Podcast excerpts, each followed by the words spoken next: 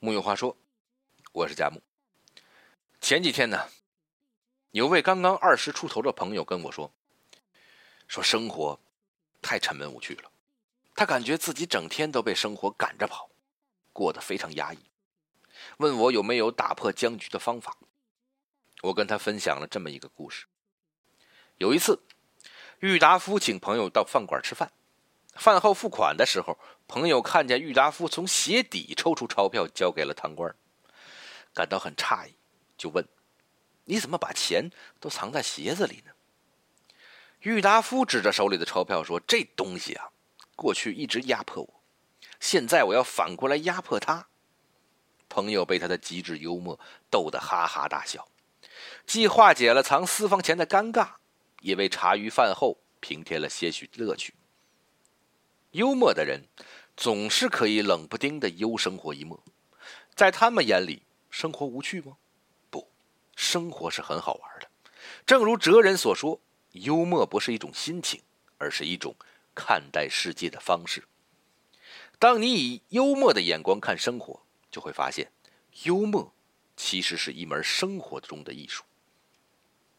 生活中不如意之事十之八九，但幽默的人。却能笑看这八九分的不如意。王小波刚出生的时候，他父亲就被打成阶级异己分子，童年又经历了大跃进和饥荒，少年目睹了大炼钢和文革，年纪轻轻就到云南、山东插队。尽管诞生于贫苦和荒诞之中，也都不能泯灭一个有趣的灵魂。他说：“什么样的灵魂就要什么样的养料，越悲怆的时候，我就越想嬉皮。”在云南插队时，他一米八四的个子，撅在水田里的姿势就已经够奇怪了，还得插上一整天的秧，腰都累断了，却说后腰像是给猪八戒住了两耙。一件痛苦不堪的事情，瞬间变得趣味无比。还有一阵子，他得每天用独轮车推着几百斤重的猪粪上山，他以为这种活难不倒他，谁知道才三天。他胆汁儿都快吐出来了，他却调侃：“还好那些猪没有思想，不然他们看到人们不遗余力的要把他们的粪便推上山，肯定要笑死。”对幽默的人来说，即使生活荒诞不经，依然能够活得有趣。他说：“我们的生活有这么多障碍，真他妈有意思。”这种逻辑就叫黑色幽默，有生活一默。就是对抗无趣的武器。曾有人把笑的艺术分为滑稽和幽默，但滑稽只是荒谬的为自己找来乐子，难免有一方出丑，或者为博一人而而笑而自降身份；而幽默则是智慧的自娱自乐，不仅能让他人快乐，还能让彼此舒服，是人际关系中的润滑剂。可以有效降低摩擦系数。潘光旦任教清华大学时，和沈福斋是邻居。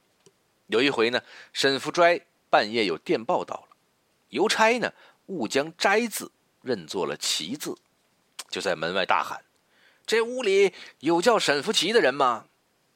所有的邻居都听着了。第二天大家一起吃早饭的时候，沈福斋的面子上就有些挂不住了。这个时候，潘光旦首先打破了僵局，说：“昨夜邮差大不敬啊，将尊兄的下半截割掉了。”同桌吃饭的人听闻这句话，大笑不已，连冯友兰也笑到喷饭。幽默总是可以将我们内心的紧张和重压释放出来，化作轻松一笑，即便是危机时，它也能及时带来转机。有一次啊，这秦始皇要大肆扩建御园，要养很多珍禽异兽，供他围猎享乐。明知道这么做会劳民伤财，还会使国力空虚，可大臣们呢也不敢冒险进谏，这会触犯龙鳞呐，搞不好就要掉脑袋的。这时候呢，有一个叫优瞻的演艺明星啊，那个时候都是艺人。玩杂耍的，这个叫优瞻的人呢，拍着手说：“好啊，皇上，你这个主意太好了，我们一定要多多的养珍禽异兽，这样呢，不但可以供于娱乐，一旦敌人来了，我们就可以命令这些野兽出战，啊，让麋鹿用脚把敌人顶回去。秦始皇听了这种说法，不禁破颜而笑。他也是聪明人，当然知道这个人是在转着弯的劝解他，于是他收回了成命。笑话有很多呀，幽默却很难得。忧他人一默，让人会心一笑，是智慧的迸发，也是一种大气。与其说些浅薄低级的笑话博取人们同情的笑声，不如学会幽默，使情趣与哲理。达到和谐统一，有他人一默，何尝不是巧妙的生活智慧呢？如果你觉得幽默仅仅是语言的灵巧和反应的机敏，那你就错了。其实每一个幽默的灵魂背后，都藏着乐观豁达的人生态度。苏东坡一生艰难坎坷，我们都知道，他有千万个理由去诉苦、去抱怨，甚至痛不欲生。但他没有，反而他每到一处都能快乐满足，以最大的生命力去拥抱生活。其实啊，他只是懂得时不时的悠自己一默，便能从浓云惨雾中跳脱出来，做到也无风雨也无晴。即便是被贬到最南端的琼崖海岛，在当地无医无药，他也可以安慰朋友说。每念京师无数人丧失生于医师之手，余颇自庆幸啊！在命运面前，人人都惧怕死亡，唯独苏东坡，他还要忧自己一默，庆幸自己还活着，是因为没有医生。就如柴静所说：“幽默是面对不完美人生的最好办法，只有幽默，才能如此笑看命运。”梁实秋说：“快乐是在心里，不假外求。内心诚然，则无往而不乐。